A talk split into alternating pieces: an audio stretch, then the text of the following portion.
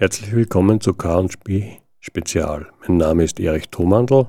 Wir widmen uns heute einem großen, umfangreichen Thema.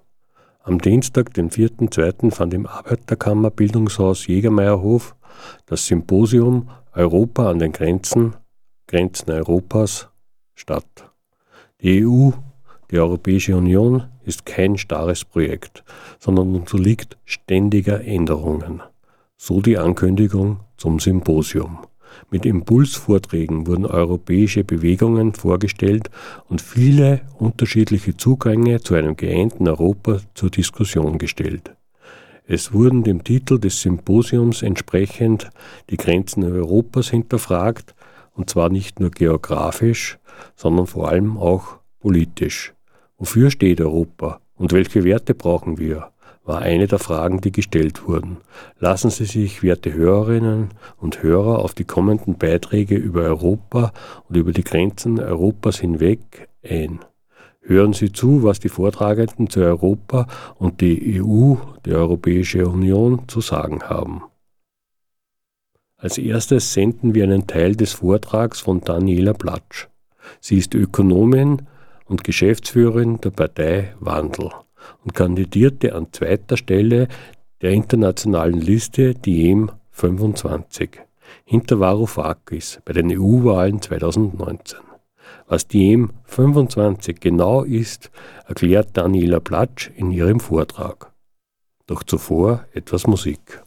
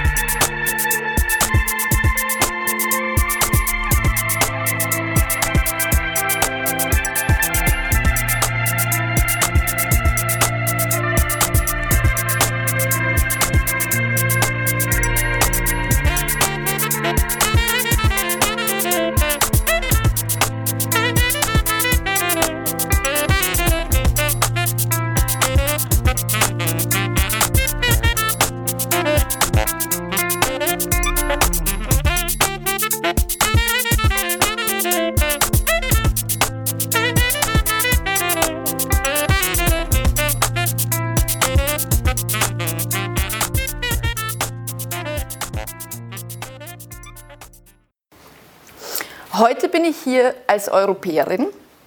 Ich bin in Österreich geboren. Ich bin in Deutschland aufgewachsen. Ich habe eine slowakische Mutter, die mich zur Europäerin erzogen hat. Und ich denke, als genau diese Person möchte ich heute auch zu Ihnen sprechen. Im Grunde sollte es uns nämlich egal sein, in welchem Land in Europa wir leben, welche Staatsbürgerschaften wir haben. Die Themen, die wir in Europa haben, gehen uns alle an. Und auch die Probleme, die wir haben, haben wir alle gemeinsam. Wenn zum Beispiel VW in Deutschland Abgastests faked, dann atmen wir die Stickoxide in ganz Europa. Wenn wir in Brüssel sehen, wie Regierungschefs gemeinsam entscheiden, dass sie Banken retten, dann zahlen wir alle gemeinsam die Rechnung.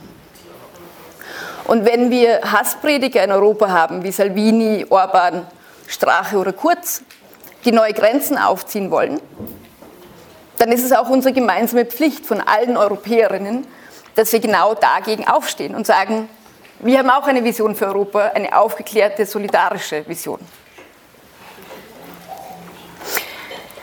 Europa wird demokratisiert oder es wird zerfallen. Im Grunde geht es darum, dass wir in einer Welt leben, in der sich der Kapitalismus globalisiert hat und wir eine EU haben, die da nicht mehr wirklich handlungsfähig ist. Diese Handlungsfähigkeit müssen wir herstellen und dafür müssen wir unsere Kräfte bündeln über alle Grenzen hinweg.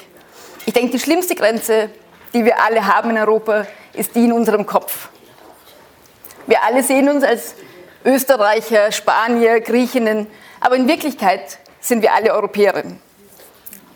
Für die meisten Themen, die wir bearbeiten sollten, die Zukunft von Arbeit, der Klimawandel, die Ökologiekrise, Digitalisierung, ist Europa auch tatsächlich die kleinste gemeinsame Ebene, auf der wir diese Themen überhaupt noch behandeln können. Und für die Zukunft unserer Demokratie ist Europa auch unsere größte gemeinsame Pflicht. Weil wenn wir die Demokratie in Europa verlieren, dann wird nicht mehr viel überbleiben. Ich denke, es ist die Aufgabe unserer Generationen, die jetzt gerade leben, dass wir für Demokratie in Europa kämpfen. Wenn es so etwas wie eine demokratische Moderne auf dieser Welt geben soll, dann muss sie auch in Europa beginnen oder sie wird nirgends anders geschehen. Ich werde versuchen, meinen Vortrag auch präzise nach den Fragen zu richten, habe aber in der Vorbereitung gemerkt, dass ich nicht sehr gut bin, ähm, nur über Fakten zu reden. Deshalb werde ich versuchen, meine Geschichte zu erzählen und die Geschichte von Diem 25. Ich habe aber gehört, dass die wenigsten von Ihnen überhaupt wissen, was Diem 25 ist. Und deshalb möchte ich das kurz vorstellen. Diem 25 steht für Demokratie in Europa Movement bis 2025. Es ist die einzige transnationale Bewegung in Europa, die sich für die Demokratisierung der EU einsetzt. Transnational heißt, dass die M25 nicht national nach Ländern organisiert ist, die dann international zusammenkommen und versuchen, zwischen den Ländern Kompromisse und Lösungen zu finden, sondern dass alle Entscheidungen, alle politischen und strukturellen, sofort auf der europäischen Ebene gemeinsam getroffen werden. Die konservativen Regierungen in Europa versuchen fast täglich einen Spalt zwischen uns zu bringen. Oder? Da gibt es den Süden und den Norden, da gibt es den Westen und den Osten, die faulen Griechen, die fleißigen Deutschen. Aber gibt es das wirklich? Sind die Bürgerinnen so unterschiedlich? Oder sind wir nicht eigentlich ein Unten gegen Oben, das miteinander kämpft? Bei der Europawahl 2019, also letztes, letzten Frühling, hat Diem es zum ersten Mal geschafft, in sieben Ländern mit einem gemeinsamen Programm bei der Europawahl anzutreten. Ich glaube, es ist wichtig, auf dieses gemeinsame Programm zu verweisen, weil die meisten anderen europäischen Parteien das nicht mehr haben. Die europäische Sozialdemokratie hat in jedem Land ein eigenes Programm. Die europäischen Konservativen haben in jedem, eigenen Land, jedem Land ein eigenes Programm. Und wenn sie dann in ihren Fraktionen im EU-Parlament zusammenkommen, müssen sie wieder verhandeln. Und dann haben wir wieder West gegen Ost. Wir haben wieder Nord gegen Süd. Und das wollen wir verhindern. Die sieben Länder, in denen wir angetreten sind, waren Deutschland, Dänemark, Griechenland, Polen, Spanien, Portugal, Frankreich. Aber keine dieser Liste hat dem Land gehört, in dem es angetreten ist. Die M25 will, dass wir ein europäisches Parlament haben, das wir alle gemeinsam wählen. Wir glauben nicht, und ich, ich persönlich glaube auch wirklich nicht daran, dass wir Österreicherinnen nur Österreicher wählen, die dann unsere österreichischen Interessen in, in der EU verteidigen sollen. In Wirklichkeit sollten wir alle die gleichen Menschen wählen, die dann gemeinsam unsere Interessen vertreten. Das heißt, die Liste, die wir in Deutschland geschaffen haben, war ein bisschen ein Demokratie-Hack. Es ist nicht erlaubt, wirklich transnationale Listen aufzustellen. Man kann aber als Auslandsdeutscher oder Auslandsdeutsche in meinem Fall oder als Europäer mit Hauptwohnsitz in Deutschland auf einer deutschen Liste kandidieren. Auf unserer Liste waren dann sieben Nationen vertreten. Wir hatten am Platz 1 Yannis Varoufakis, ein Grieche mit Wohnsitz in Deutschland. Ich war als Auslandsdeutsche, wohnhaft in Wien, auf Platz 2. Platz 3 war Srećko Horvat, ein kroatischer Philosoph mit Wohnsitz in Deutschland. Und erst die vierte Person, Bianca Pretorius, war eine echte Deutsche, die auch in Deutschland lebt.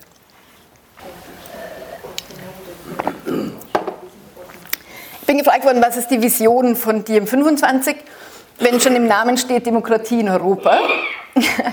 Die Vision ist, dass tatsächlich Bürgerinnen und Bürger der souveränen Europas die EU-Institutionen übernehmen und dort demokratisieren. Was heißt das? Einerseits brauchen wir endlich eine progressive Internationale. Die einzigen, die sich im Moment international engagieren, sind Nationalisten. Ich würde auch provokativ widersprechen, dass Kurz kein Pro-Europäer ist. Kein anderer Politiker in Österreich redet mehr über europäische Themen als Sebastian Kurz. Nur die Rechten reden über Europa. Und ich möchte, dass wir alle einmal darüber nachdenken, warum dem so ist. Wo sind die ganzen Linken, die über Europa sprechen? Wenn wir von Marina gehört haben, dass es schwer ist, innerhalb der Gewerkschaften für europäische Themen Stimmung zu machen, wieso ist das so? Wenn jemand davon abhängt, europäisch zu handeln, dann sind das wir. Wenn es eine Linke geben soll, die effektiv ist, kann sie nur international sein. Und ich glaube, auch das ist ein Ziel von DiEM25, diesen Internationalismus zurückzubringen an die Bürgerinnen und Bürger, wenn schon unsere Organisationen, die wir haben, nicht mehr darauf Wert legen. Wir wollen auch eine Europäisierung der europäischen Politik, weil wir im Grunde auch immer nur davon sprechen, was wir als eigenes Land davon haben. Wenn wir über Europa sprechen, geht es darum, wie viel Geld bekommen wir für unsere kleinen Projekte. Aber was ist mit den großen Fragen, die wir klären sollten in Europa? Wer bespricht die überhaupt? Wenn wir über Europa reden, sollten wir auch über Europa reden. Transparenz und Rechenschaftspflicht. Eine große Forderung von vielen. Uns geht es darum, dass Transparenz nicht nur eingefordert werden soll, sondern auch in den Institutionen gelebt werden kann. Es ist traurig, dass die transparenteste Person im Europäischen Parlament, nicht die transparenteste Person, aber die, die am meisten Stimmung für transparent gemacht hat, im letzten Europäischen Parlament, von einer Satirepartei in Deutschland war. Es war eine Satirepartei namens Die Partei, die aufgeklärt hat, wie Lobbyismus funktioniert in Deutschland, wie Lobbyismus funktioniert in Europa. Und ich denke, wir sollten es nicht den Witzbolden überlassen, dass wir Abgeordnete haben, die den Finger genau dorthin legen, wo es weh tut. Die Aufnahmen machen von Gesprächen, die andere als geheim einstufen. Wir wollen eine andere Politik fordern, aber wir wollen Politik auch anders machen. Und ich denke, das ist der große Unterschied zwischen DiEM25 und vielen anderen progressiven Gruppen. Es ist auch der Unterschied zwischen DiEM25 und der Europäischen Linken, dass wir tatsächlich versuchen, eine transnationale Politik zu machen, die nicht in nationalen Fraktionen sortiert wird. Und neue Formen der Teilhabe. Ich denke, dass es gibt in Europa einige Beispiele von Politikerinnen, die sehr gut darin sind, Menschen einzubinden und gemeinsam zu kampanisieren für ihre Themen. Im Europaparlament im letzten gab es Julia Reda, eine europäische Abgeordnete der Piratenpartei, die für die Urheberrechtsreform Hunderttausende Menschen, junge Menschen vor allem in Europa mobilisiert hat, für ihre Rechte und ihre Interessen einzutreten. Das ist was, was ich bei allen etablierten Parteien komplett vermisse und was ich so nur bei DiEM25 sehe. Ich möchte ein Land weiterspringen. Frankreich, die Gelbwesten. Auch ein Protest gegen das System. Ähnliche, ähnliche Ursachen. Die Löhne stagnieren, Lebenshaltungs Lebenshaltungskosten werden teurer. Diesmal schiebt es niemand auf die EU. Die Gelbwesten haben gegen ihre eigene Regierung protestiert wurden dann aber auch schnell wieder von den Rechten unterwandert. Und wie es so ist, wenn man den Leuten keine Erklärung gibt, finden sie sich selber eine. Ich finde, ein gutes Beispiel dafür ist die katholische Kirche im 17. Jahrhundert, als noch in Latein nicht unterrichtet wurde, aber als noch die Messe in Latein abgehalten worden ist, gab es bei der Wandlung immer den Satz, hoc est enim corpus meum. Das ist mein Leib. Und jetzt stellen Sie sich mal vor, Sie sitzen da im 17. Jahrhundert in irgendeiner Kirche und jedes Mal, wenn der Typ zaubert, sagt er hoc es, corp, hoc es corpus, hoc es corpus. Und dann fragen Sie den Nachbarn so, was sagt er da immer, wenn der herumzaubert? Und dann sagt der Nachbar, na Hokus Pokus. Und so ist genau das Wort entstanden. Wenn es einem niemand erklärt, wird man eine Erklärung finden. Und die Erklärung werden wir als Progressive nie mögen weil sie nicht auf Information beruht, sondern auf Emotion, auf Verdacht.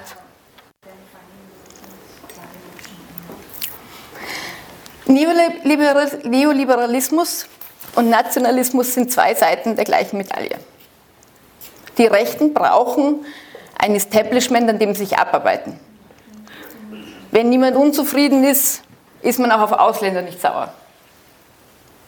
Und gleichzeitig brauchen die neoliberalen Eliten die Rechten, weil wenn es niemand auf die Ausländer schieben wird, werden die Leute ziemlich schnell auf die eigene Regierung sauer. Ich möchte hier ein Plädoyer machen für die Rolle der Erklärung. Ich denke, gerade die Gewerkschaften haben eine starke Rolle, weil sie sehr nah mit Leuten arbeiten, täglich, Dinge zu erklären. Es ist nicht immer einfach, aber es hilft. Man sieht es auch in Frankreich. Die Gewerkschaften haben sich bei den Gelbwesten eingemischt. Die Gewerkschaften haben dieses Jahr massive Proteste organisiert. Und plötzlich kommen die Gelbwesten zu den Gewerkschaftsprotesten und gehen nicht mehr nur zu den Veranstaltungen von Le Pen. Soweit Auszüge aus dem Vortrag von Daniela Platsch. Neben den Gelbwesten in Frankreich schildert sie auch die Situation in London am Tag des Brexit-Austritts im Jänner 2020. Eine weitere über Staatsgrenzen hinausgehende Lage war das Referendum in Athen im Juli 2015. Dieses wurde auch in ihrem Vortrag eindrücklich behandelt. Die gesamte Rede können Sie demnächst auf DorfTV sehen. Josef Weidenholzer wurde im Jahr 1950 geboren, ist ein österreichischer Soziologe und Politiker äh, der Sozialistischen Partei Österreichs.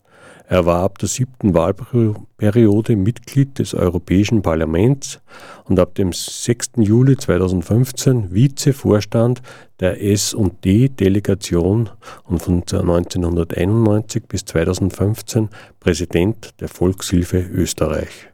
Nach der Europawahl in Österreich 2019 schied er aus dem Europäischen Parlament aus. Und wie Josef Weidenholzer zum sprichwörtlich glühenden Europäer geworden ist, hören Sie gleich nach ein paar Takten Musik.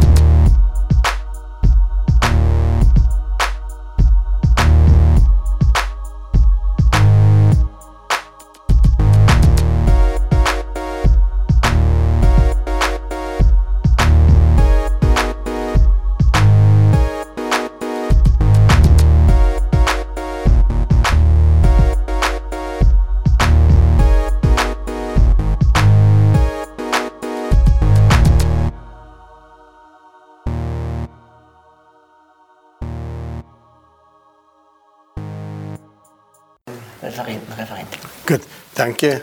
Danke nochmal. Ich, ich versuche eher nicht darauf einzugehen, äh, weil ich jetzt ein bisschen einen Vorteil auch habe, schon alles gehört zu haben. Ja? Und da tut man sich dann leichter.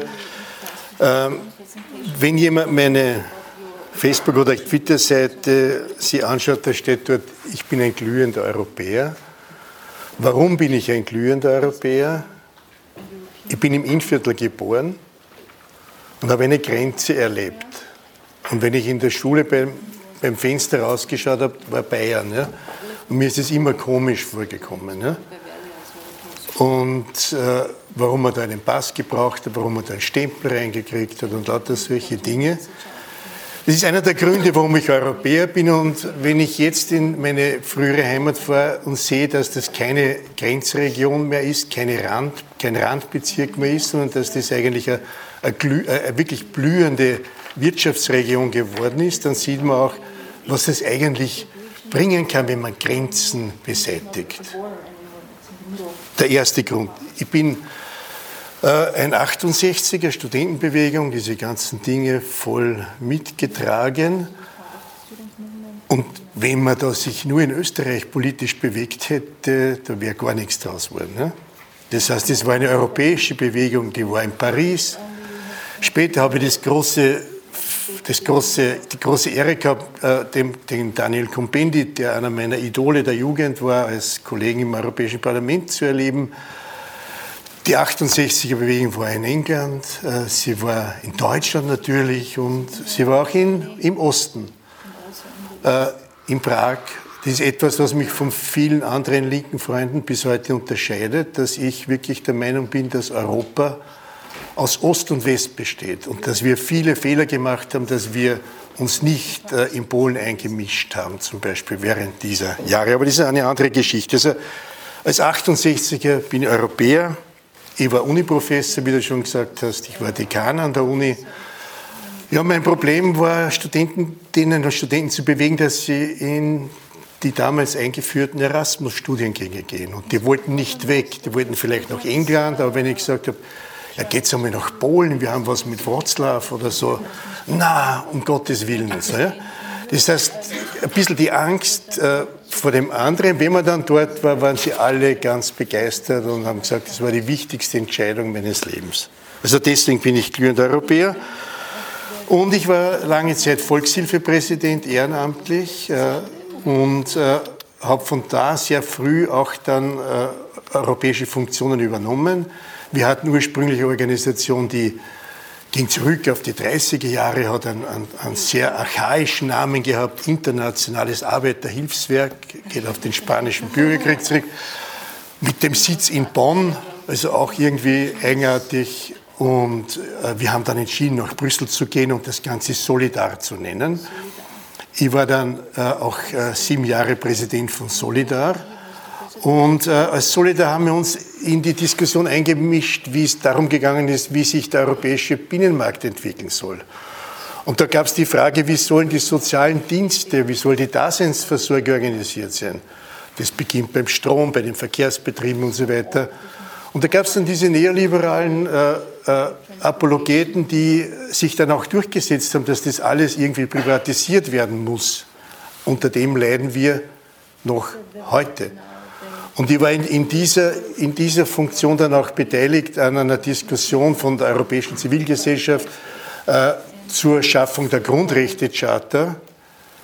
Wir sind über diese Arbeit der Wohlfahrtsschiene dann sogar mit dem, mit dem Gerhard Schröder zusammengekommen, war ein grausliches Gespräch, ja, weil er irgendwie nicht sehr aber wir haben ihm eingeredet, dass es wichtig wäre, dass sich die SPD an die Spitze einer Forderung für einen Grundrechtekatalog äh, stellt. Und das haben wir auch heute in, äh, im, im Lissabon-Vertrag als, als bindende europäische Rechtsnorm.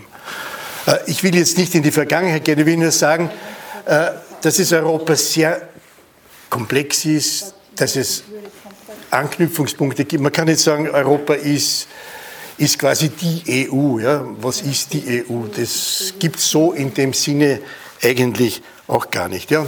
Dann bin ich halt irgendwo logischerweise, würde ich fast sagen, im Europäischen Parlament gelandet, äh, in der sozialdemokratischen Fraktion, dem dem Sinn keine Partei ist, sondern auch ein sehr loses Bündnis. Ein Teil unserer Mitglieder kommen aus der politischen Familie der, der europäischen Sozialisten. Ein anderer Teil haben sich uns angeschlossen. Ich würde einmal meinen, dass vielleicht der Wandel auch dann Mitglied gewesen wäre oder, oder es sind verschiedene Gruppen, weil, weil wir zum Beispiel auch Leute haben wie, wie in Polen äh, den, den Biedron, der, der, der so Teil unserer Familie ist. Wir haben schwedische Feministinnen in der Gruppe. Das heißt, es gibt keine in dem Sinn so äh, äh, ausgerichtete sozialdemokratische Position im Europäischen Parlament. Äh, und äh, darum fühle ich mich auch in dieser Diskussion sehr wohl, äh, weil es äh, eben eine offene, eine offene Diskussion sein sollte und wir uns aber selber oft im Wege stehen, weil wir jeder unsere eigenen Projekte verfolgen, aber nicht so die gemeinsamen Linien suchen. Äh, man kann sehr viel erreichen. Äh, ich war Mitglied in zwei Ausschüssen und es ist eigentlich so, dass man, wenn man europäischer Parlamentarier ist und die Sache ernst nimmt, dann ist man wirklich sowas, was die Amerikaner Lawmaker nennen. Also man macht wirklich Gesetze. Ich habe tausende Abänderungsanträge geschrieben. Es ist kein einziges Dokument der Kommission, so verabschiedet worden. In Österreich, da kriegt man äh, einen Regierungsentwurf und da muss man abstimmen. Stimmt man den nicht ab, dann verliert man sein Mandat beim nächsten Mal. Ja? Bei uns ist es eher die Tugend gewesen, dass ich was ändere. Also wenn ein Dokument so rausgegangen wäre, wie es reingekommen wäre, dann hätte ich mich nicht in den Spiegel schauen können. Das heißt, wir haben auch wirklich Erfolge gehabt und für, meine, für mich, also ich war dann auch noch Vizepräsident der Fraktion, für mich würde ich sagen, der große Erfolg war die Datenschutzgrundverordnung, die dann wieder auch verwässert wurde, klarerweise. Aber äh, ich habe einen Antrag eingebracht auf 5% Strafe vom Umsatz, Jahresumsatz der Firma. Das heißt, Google, wenn die 5% Strafe zahlen, dann ist das ordentlich. Und warum sich heute irgendwer nur irgendwas schert um die Datenschutzgrundverordnung ist, weil die Strafen hoch sind. Es sind zwar nicht 5% geworden, sondern 4%, aber das ist immerhin auch für Google sehr viel, wenn sie im 5% zahlen müssten. Also es gibt Erfolge und es gibt Möglichkeiten. Oder zum Beispiel die Konzessionsrichtlinie, die ja von der Kollegin vorhin angesprochen wurde, wo wir immerhin im Bündnis mit der Zivilgesellschaft durchsetzen konnten. Manche erinnern sich noch, da war die Diskussion über, äh, über Wasserliberalisierung, äh, Privatisierung des Zugangs zu, zur Wasserversorgung, wo wir dann äh, mit, einer, mit einer, einem europäischen Volksbegehren, das wir unterstützt haben, von der Fraktion heraus, in der Fraktion war die Meinung äh, eher gegen mich, also ich habe gegen die Fraktion dort agiert, und wir haben es geschafft, es rauszukriegen aus der Konzessionsrichtlinie. Also es gab solche Erfolge. Und es gab auch Misserfolge, wenn ich mir denke, wie, wie, wie grässlich sind wir in der, in der Flüchtlingsfrage gescheitert. Ja? Wir sind richtig gehend an die Wand gefahren. Wir haben es nicht geschafft, das, was eigentlich notwendig ist, eine europäische Lösung äh, auch umzusetzen. Und das ist einer der Gründe, warum das europäische Projekt heute äh, so auch in Zweifel äh, gezogen wird. Wir haben es nicht geschafft, im digitalen Bereich, wenn ich mir denke jetzt an die letzten, das war die letzte Abstimmung noch über Copyright, ja, wo wir eigentlich alles auch als Fraktion verloren haben, äh, was wir das Vertrauen unserer Leute verloren haben. Ich habe gegen die Fraktionslinie dort gestimmt im Übrigen. Ja.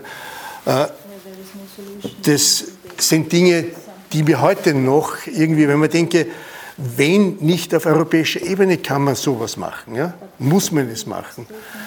Äh, wenn heute, und wo wir auch gescheitert sind, ist, ist der ganze geopolitische Bereich. Ja? Ich weiß, es ist jetzt wahnsinnig schwer, wir werden die Diskussion auch heute nicht führen können, aber als Europa zu sagen, mir ist das alles egal, dass sich die USA aufrüsten, dass sich Putin aufrüstet, dass sich der Erdogan aufrüstet, dass der Bolsonaro, äh, dass der Xi Jinping, der, was weiß ich, äh, in, in Indien, der Modi, wo alle globale Modelle entwickeln, wo in China zum Beispiel eine, eine, eine Datendiktatur entsteht äh, äh mit Gesichtserkennung, mit, mit meiner totalen Tracing meiner eigenen Aktivitäten. Und dann stehen wir als Europa da und haben, haben überhaupt keine Position. Die amerikanischen Freunde in Silicon Valley, die, die gescheiteren oder vernünftig sagen uns, super, ihr habt das Gesetz gemacht. Kalifornien setzt heute die Datenschutzgrundverordnung um in Amerika, weil sie sagen, lieber das als China. Also es ist nicht erfolglos, das europäische Projekt. Äh, das will ich damit sagen. So. Es ist aber auch nicht erfolgreich und wir brauchen Reformen. Die Frage ist nur, wie die Reformen äh, sein sollen. Ja? Äh, Natürlich würde ich es am liebsten haben, wenn man da quasi am Reißbrett eine neue europäische Verfassung entwickelt, wenn man dann dafür wirbt und wenn man dann eine, eine, ein Referendum macht in allen Mitgliedstaaten und diese europäische Verfassung äh, wird akzeptiert. Ich fürchte, dass es nicht so einfach geht. Einmal werden wir eh schon viel auch haben. Ich glaube eher an den Weg, diese Dinge weiterzuentwickeln unter größerer Beteiligung der Bevölkerung. Was wollen wir jetzt, äh, unsere Fraktion von der von, der, von dieser Verfassungsdiskussion. Ich muss sagen, ich bin ein bisschen enttäuscht gewesen, dass es nicht sehr prägnant ist, was da drinnen steht, aber äh, es gibt einige, einige, einige Wege, die, die, glaube ich, wichtig sind. Äh, das ist zum einen äh, einmal, dass man, dass man versucht, äh, Bürgerinnen und Bürger mehr zu beteiligen. Da gibt es verschiedene Modelle. Ich, ich, glaube, dass, da muss man auch ein bisschen fantasievoller sein, als das so in den Grundsatzpapieren jetzt steht. Das ist ein Prozess, hoffentlich, da bringen sich noch mehr ein. Aber eine der Forderungen, die wir schon lange gestellt haben, ich muss dazu sagen, ich bin auch Mitglied der Spinelli-Gruppe im Europäischen Parlament. Das sind Parlamentarier, die für einen europäischen Bundesstaat sind. Ja, also ich möchte, dass ich werde es nicht mehr erleben, aber irgendwann einmal es keine Nationalstaaten mehr gibt. Ja.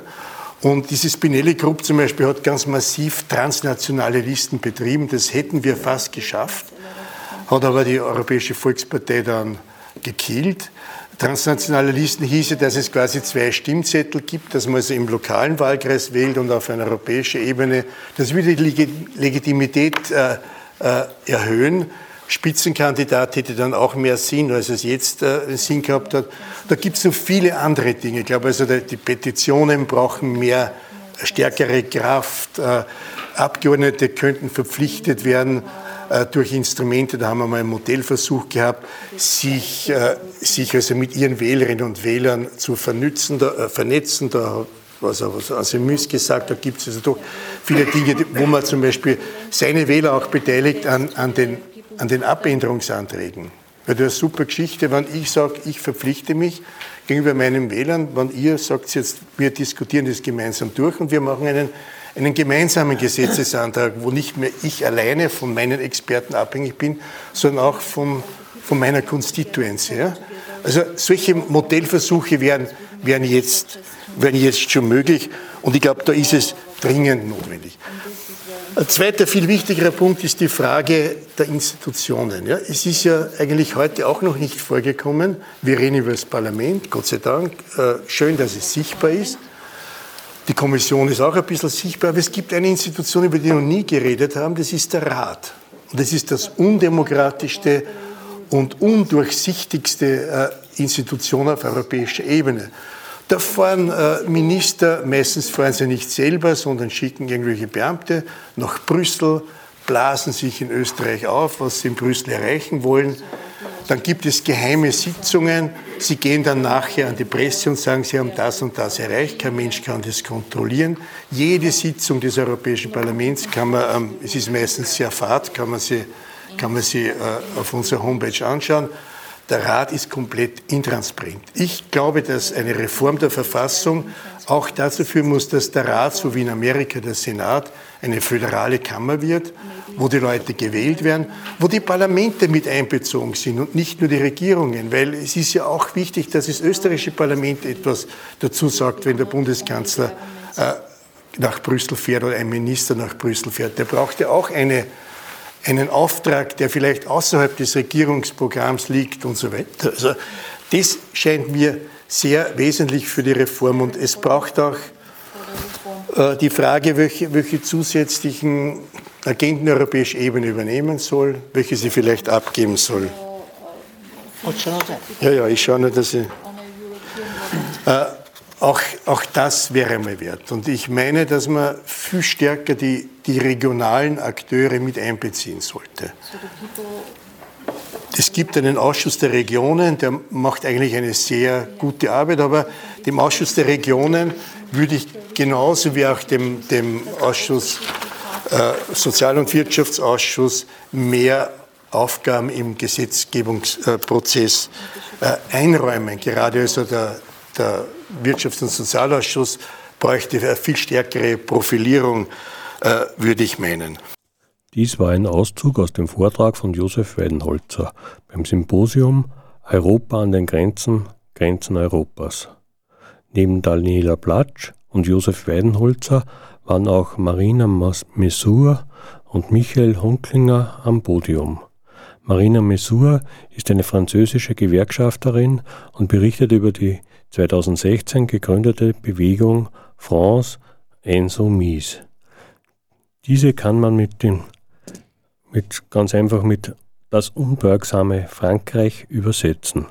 Ihr Spitzenkandidat Jean-Luc Mélenchon erreichte bei der ersten Runde der französischen Präsidentenwahl 2017 mehr als sieben Millionen Stimmen, also fast 20 Prozent aller Stimmen. France Insoumise, das unbeugsame Frankreich, vertritt die Auffassung, dass traditionelle Parteien ausgedient haben. Ebenfalls am Podium war Michael Hunklinger. Europa neu denken. Ausrufung der Republik Europa. Michael Hunklinger ist Mitarbeiter des Departements für Europapolitik und Demokratieforschung an der Donau-Universität Krems und er war Mitorganisator des europäischen Balkany-Projekts. Er weist auf das Missverhältnis von Arbeit und Kapital hin und bringt Vorschläge für europaweite Zusammenarbeit und künstlerische Umsetzung. Zum Abschluss senden wir Ausschnitte der politischen Diskussion, die nach den Vorträgen und Inputs stattfand. Weil es ein bisschen betrifft jetzt, ähm, was wir vorher diskutiert haben, was wir in der Pause diskutiert haben. Ähm, was jetzt zum einen jetzt äh, als Replik für DMA, aber das betrifft natürlich genauso die Idee äh, der Europäischen Republik oder mit dem wir uns beschäftigen, ist ein Vorwurf, der immer sehr oft kommt. Das ist ja nur quasi ein linkes Elitenprojekt. Das ist eine Traumspinnerei von irgendwelchen äh, Wissenschaftler oder Theatermenschen. Also das ist einfach so das äh, Schwierige, das ist, was oft als Widerspruch kommt. Was hat das mit meiner Realität zu tun? Das war ja auch die, die, die Frage quasi ganz klar. Und da geht es halt einfach darum, äh, argumentierbar zu machen, was du vorher gesagt hast, was sind konkrete Auswirkungen. Und das war äh, ganz zum Beispiel auch mit dem Arbeitnehmerschutz, äh, wenn wir jetzt wieder zum Brexit uns anschauen, da geht es für sehr viele Menschen jetzt, die in, in Großbritannien arbeiten, geht es wirklich geht's um was, wenn jetzt da die EU-Standards wegfallen. Aber nicht nur jetzt im Arbeitsbereich, es geht da ganz viele Antidiskriminierungsrichtlinien, also auf ganz vielen Ebenen fallen jetzt einfach ganz viele Sachen weg. Und die Frage ist, ähm, die EU oder was in Europa passiert, äh, ist eben nichts, was quasi die, nur die Eliten betrifft, sondern das ist was, was jeden Menschen, jeden von uns, der arbeitet in irgendeinem Arbeitsverhältnis ist, der äh, auf Urlaub fährt, einfach der uns im Alltag jeden Tag irgendwie betrifft. Und das irgendwie nochmal klarer zu machen, glaube ich, ist was, äh, was sehr wichtig ist, was ein Anspruch quasi an uns alle ist, die wir am Podium sind quasi. Jetzt mein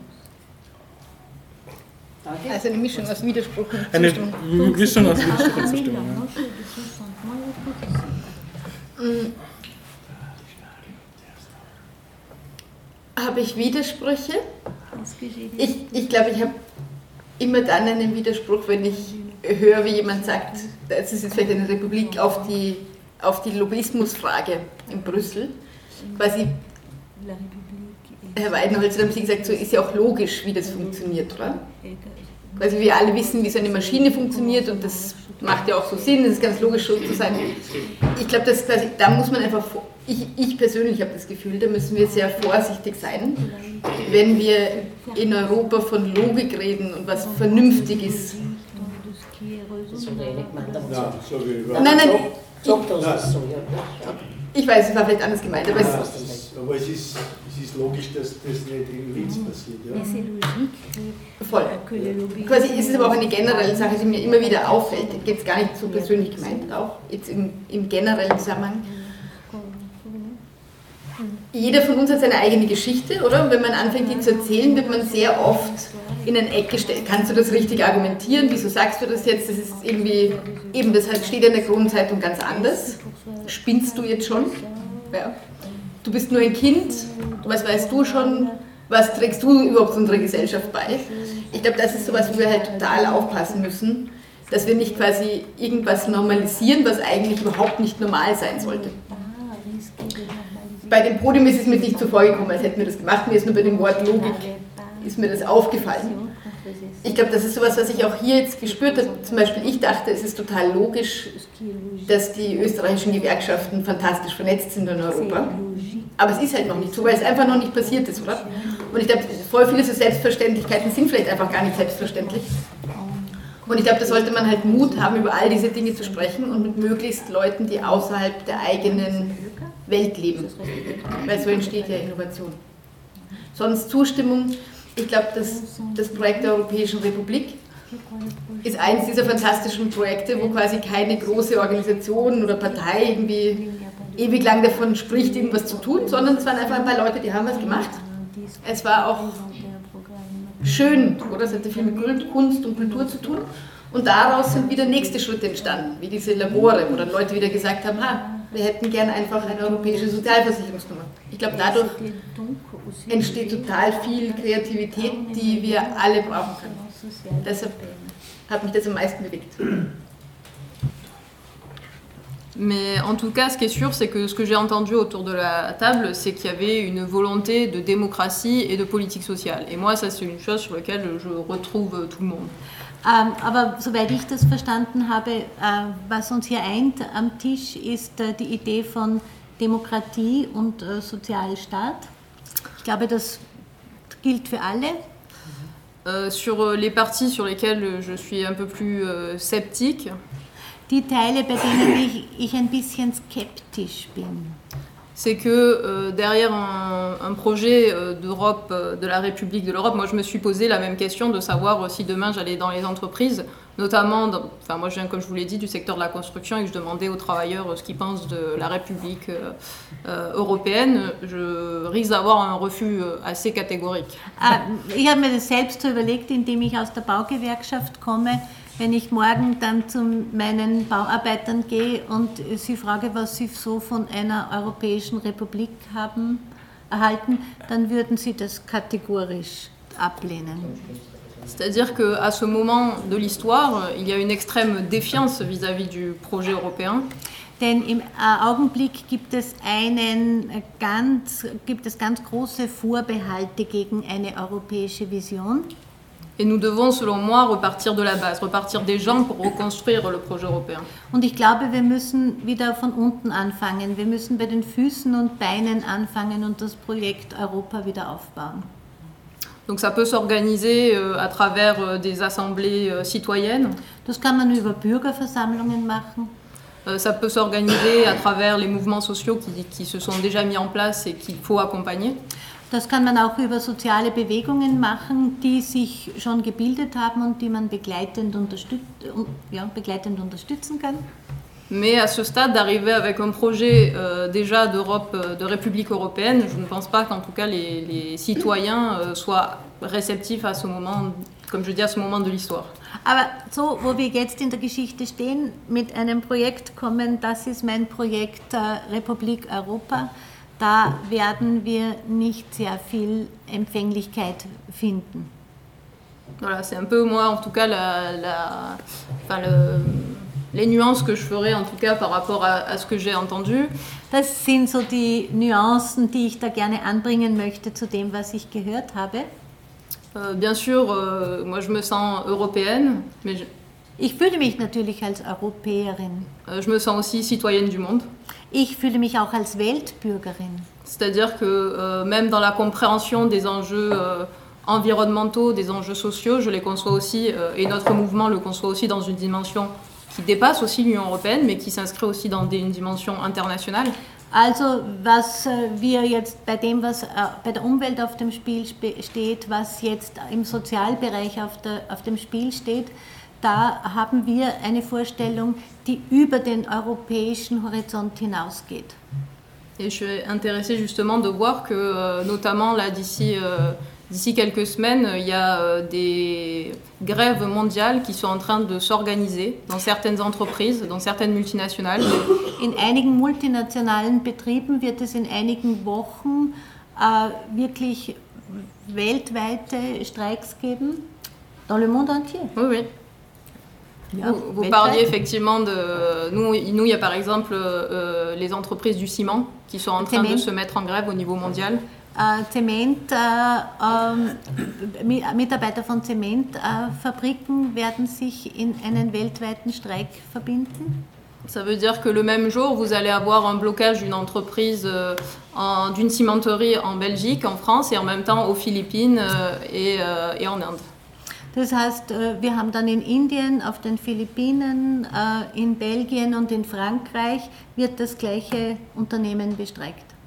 C'est-à-dire que dans la, dimension, donc quand on passe au-delà de la partie nationale et qu'on va sur la partie européenne ou internationale, moi je pense qu'il faut à un moment donné euh, être en capacité d'avoir une vision nationaliste aussi de ce qu'on peut faire parce que les questions sociales et environnementales sont selon moi des questions qui sont profondément internationales. Und ich glaube, da müssen wir dann wirklich von diesem nationalen, vom staatlichen, von der staatlichen Ebene weggehen, hinausgehen, nicht nur auf die europäische, sondern auch auf die wirklich weltweite Ebene, weil die sozialen und die umwelttechnischen Fragestellungen einfach internationaler Natur sind. Et si je, pour terminer, euh, sur, euh, alors c'est pas sur- en lien avec ce que je dis sur la question internationale, mais c'est juste par rapport aux discussions parce que je voulais rebondir avant qu'on change de, de- de discussion. Äh, Das ist jetzt nicht mehr direkt hier zu diesem Thema, sondern ich wollte da noch einmal zu dieser internen Diskussion zurückkommen. Parce qu'il y a eu une discussion intéressante quand on a parlé justement du poids des États en fonction du nombre d'habitants. Äh, Es gab ja diese interessante Diskussion, wie viel Gewicht äh, ein Staat hat angesichts der, Mit äh, der Bewohner, Einwohnerzahl. Parce qu'effectivement, on parlait de, de- de l'Allemagne en disant qu'aujourd'hui, c'est effectivement l'Allemagne qui, qui gouverne l'Europe. Und weil man von Deutschland gesprochen hat und tatsächlich regiert Deutschland jetzt Europa. Et en même temps, ce qui est intéressant, c'est que si vous prenez par exemple les règles de l'unanimité en matière fiscale, wenn wir aber dann die Regeln äh, im, auf dem Steuerbereich, Unanimität, der Ein Einstimmigkeit, mhm, vous vous rendez compte que depuis euh, 10 ans, le Luxembourg, un petit pays, und seit zehn Jahren, das ist, äh, ist Luxemburg imstande und das ist ein kleines Land, qui, est, qui peut être aussi quand même à un moment donné reconnu comme un paradis fiscal, bloque toutes les avancées fiscales en Europe. das ist ein Steuerpa kann als Steuerparadies ähm, bezeichnet werden und das blockiert ganz Europa. Et je vous dis ça parce que très concrètement, moi j'aime bien donner des exemples concrets. Euh, vous avez à- McDonald's qui a déclaré euh, pendant de nombreuses années ses bénéfices au Luxembourg parce que l'Union européenne le permet. Et donc Und äh, ich gebe gerne praktische Beispiele. Und deshalb hat ja äh, McDonald's lange Zeit in Luxemburg seinen Steuersitz gehabt, weil die, äh, europäische, äh, das europäische Steuerrecht das zugelassen hat. elle doit aujourd'hui aux États membres 1000 milliards d'euros. Und jetzt ist es den Mitgliedstaaten, schuldet McDonald's den Mitgliedstaaten 1000 Milliarden. Milliarden Euro. Tout ça parce qu'à un moment donné, justement, il y avait une règle de l'unanimité qui fait Weil es da wirklich diese Einstimmigkeitsregelung gegeben hat. qu'un pays, un petit pays, le Luxembourg, a pu bloquer Land- toute harmonisation fiscale. Ein kleines Land hat die Steuerharmonisierung blockieren können. Et derrière, après, on va vous dire qu'il n'y aura pas d'argent pour les hôpitaux, pour les écoles, Und dann pour le wird man service ihnen public. sagen, wir haben jetzt kein Geld für die Schulen, wir haben jetzt kein Geld für die Krankenhäuser, wir haben jetzt kein Geld für den ganzen äh, öffentlichen Bereich.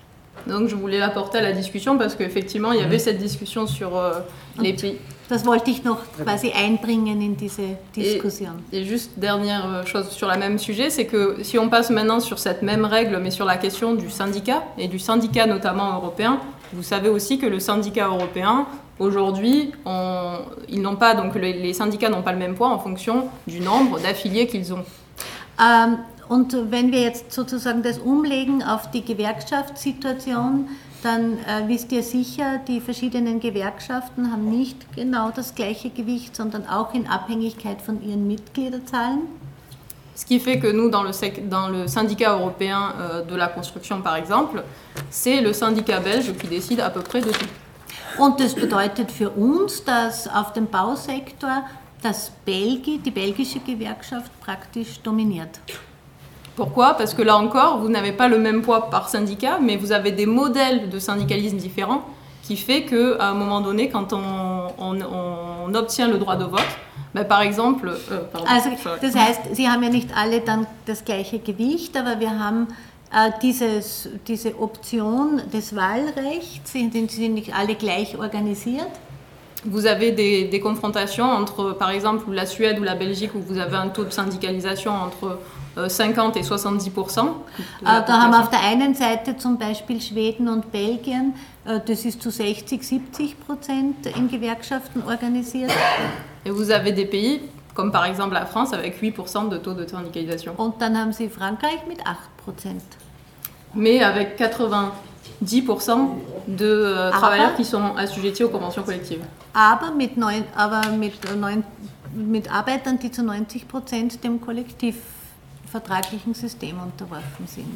Donc là aussi, c'est juste pour vous apporter un peu des réflexions, un peu Das globales, möchte ich Ihnen nur noch zu bedenken geben, sur euh, le fonctionnement aussi des syndicats euh, au sein de l'Union européenne. wie auch die Gewerkschaften innerhalb der Europäischen Union funktionieren. Hier am Podium. Das ist nicht der Fall, das sind wirklich Nuancen. Logischerweise hat jemand einen anderen Fokus, wenn er von da kommt, als von da. Aber wir, wir, haben, wir sehen eigentlich die gleichen Dinge. Ja? Und das finde ich sehr wichtig. Äh, Das Problem ist offensichtlich, dass wir keine gemeinsame Sprache finden. Nicht nur wir, ja, geht es leichter, aber, aber generell. Und ich habe mir erst so mitgeschrieben, äh, don't ask me busy. Ja? Das ist klare Botschaft. Ja? Äh, in Großbritannien ist, es, ist der Brexit mit zwei Slogans eigentlich entschieden worden. Zunächst Take Back Control und dann Get Brexit Done. Versteht jeder. Wir haben solche Botschaften noch nicht. Alle Räder stehen still, wenn ein starker Armes willst, war sowas. Ja? Aber ich glaube, wichtig wäre, dass wir diese, diese Botschaften entwickeln, gemeinsam. Dann werden auch die, die in Brüssel oder irgendwo in der Gewerkschaftszentrale sitzen, das tun, was wir wollen. Wenn wir so umeinander reden, dann sind die auch irgendwie so komisch, ja, wie sie jetzt sind. Ja. Und, und insofern sehe ich das eigentlich positiv, ja, äh, wenn wir zum Ende der Diskussion kommen, aber auch, weil ich glaube, dass man, dass man eigentlich die positiven Elemente in einer Krise sehen muss. Und es ist erst eh, du hast das, äh, äh, dieses Beispiel gebracht mit, mit, mit, mit, mit Krise und was. Also ich glaube, dass in der Krise es vor allem wichtig ist, mit, mit, einer, mit einer nach vorwärts auch wenn man nicht genau weiß, wie es geht, ja, aber mit einer vorwärts gewandten Energie das anzugehen. Ja. Und, und es ist ja irgendwie Teil unserer europäischen Identität, äh, ja, wenn ich zum Beispiel einen Philosophen nur zitieren darf, ja, der Immanuel Kant hat einmal gesagt, der Optimismus ist eine moralische Verpflichtung. Und, und, und wir sollten also Dinge so auch in diesem Sinne angehen, auch wenn es vielleicht scheitern, aber, aber es gar nicht zu probieren, ist ja noch viel schlimmer. Ja? Und insofern sehe ich die heutige Diskussion als eigentlich sehr positiv und ich würde mir wirklich wünschen, dass er diese Beispiele, die ihr braucht habt, dass die weiter fortgeführt werden und dass man aus dem was macht, weil, weil, weil ich überzeugt bin, wenn es fünf Betriebe in Oberösterreich gibt, äh, die, so, die also so eine auf der Eurobetriebsratsebene so eine Arbeit zustande brächten, dann, dann hätten wir das Beispiel für alle, dass es geht. Ja. ja. In, in dem Sinn, glaube ich, sollten wir, sollten wir uns bewegen. Ja? Und da ist viel mehr Substanz da, als ich mir eigentlich erhofft habe. Ja? Und das finde ich super. Sonst möchte ich mich zunächst einmal bedanken bei allen Vieren von euch, inklusive der Übersetzerin, äh, der Lieselotte. Danke Daniele, danke Michael, danke Verena und danke Joe. Ich glaube, dass es, man kann nur sagen, sehr aufwendig ist, vier so Leute aus den verschiedensten Winkeln zusammenzubringen, aber also, mir selber das sehr äh, taugt. Auch diese, ja, eigentlich ist sowas übrig geblieben wie ein gemeinsames Schauen in die gleiche Richtung mit verschiedenen Nuancen. Das war sehr angenehm für mich. Zum Abschluss möchte ich mir noch was sagen, was mich begleitet hat, was könnte man machen, was ist wichtig. Du hast gesagt, einen Arbeitskreis machen oder eine Arbeitsgruppe. Ich habe oft das Gefühl, ähm, da geht es mir ein bisschen, wie auch die Daniela das gesagt hat, oder was hinter dieser Idee der, der, der Republik steckt. Einfach machen. Ich habe jetzt im letzten Jahr ähm, da gibt es vom Otto Bauer das ist einer der berühmten österreichischen Austromarxisten, auf den sehr viel zurückgeht, was man oft gar nicht glaubt. Also wenn es eine Kette Leicht, einen Otto Bauer, einen Ferdinand Hanusch nicht gegeben hätte, dann, dann gäbe es den Sozialstaat Österreich so in der Form nicht. Und es ist faszinierend, wie die damals das Österreich aufgebaut haben. Und die haben nicht gefragt, was dürfen sie, sie haben gemacht. Wie Sie gesehen haben, Österreich, der Rest Österreich geht wieder unter in diesem Klerikalfaschismus, Konservativen, haben sie einfach gesagt, dann machen wir aus Wiener Bundesland. Das hat es vorher nicht gegeben.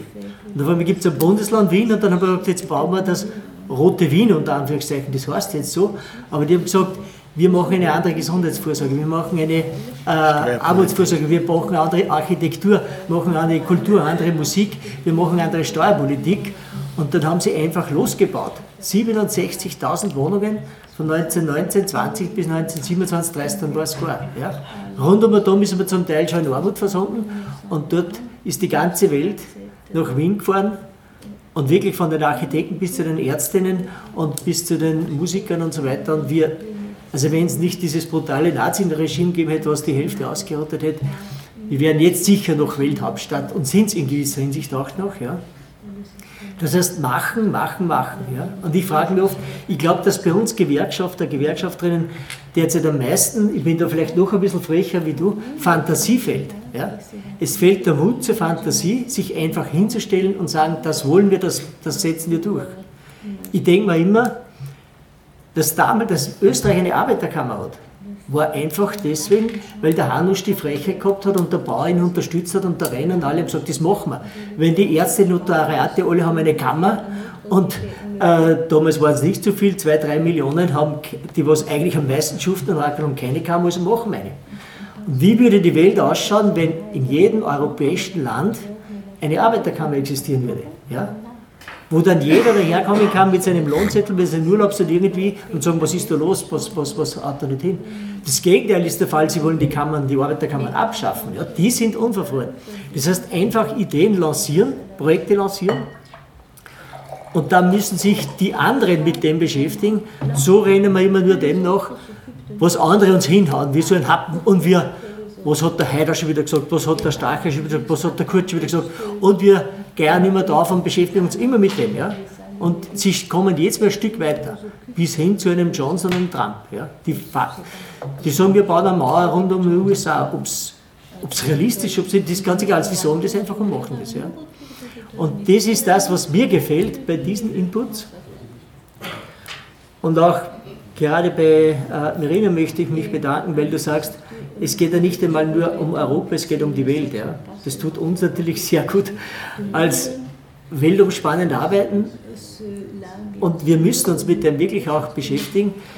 Immer dann, wenn wir sagen, zuerst einmal in Österreich und wir haben selbst so viele Probleme, ich glaube, das haben wir als Gewerkschaft das schon auf der falschen äh, Ebene. Denn es hindert mich ja nicht, ich habe noch kaum jemanden erlebt, der sich für, ich weiß nicht, Kambodscha interessiert und dann sagt, aber Österreich geht mir nichts an. Es ist eher das Gegenteil der Fall, dass jene Leute, die sich, äh, ich weiß nicht, für die Zementindustrie, wie wir es gehört haben, in, in Indien interessieren, dass die hier auch sensibel sind. Und insofern möchte ich als letztes sagen, scheut nicht, weil ich mich jetzt über euch stellen möchte, sondern ich möchte es wirklich sagen, scheut nicht die Lust am Diskutieren. Konfrontiert eure Leute mit der Europäischen äh, Union. Ja. Nur wenn jemand einmal vor den Kopf gestoßen ist, wenn überhaupt einmal diese Wörter hört, dann kann er sich damit auseinandersetzen. Ja. So wie wir täglich durch täglich alles, durch äh, heute oder irgendwie Kronenzeitung wieder, immer wieder konfrontiert werden mit irgendeinem so Schmarrn und wir reden schon darüber. Wir brauchen Leute, euch genauso wie natürlich sogenannte Führungspersonen, die große Brocken in die Diskussion schmeißen wo sich dann alle einmal beschäftigen müssen und wenn einmal ein halbes Jahr lang die Leute sagen oder die Kronenzeitung schafft solche äh, Wahnwitzigen, dann haben wir gewonnen. Nur man muss diesen Prozess durchstehen, da braucht man Mut und Konsequenz. Am Ende der Podiumsdiskussion hörten Sie Sepp Wallstrasser. Dieses Symposium Europa an den Grenzen, Grenzen Europas, wurde vom VÖGB, Verband österreichischer gewerkschaftlicher Bildung, veranstaltet. Am Mikro verabschiedet sich Erich Trummandl. Kultur und Bildung Spezial. Konzerte, Diskussionen, Vorträge, Lesungen. Jeden Freitag auf Radio Froh 105,0 und 102,4.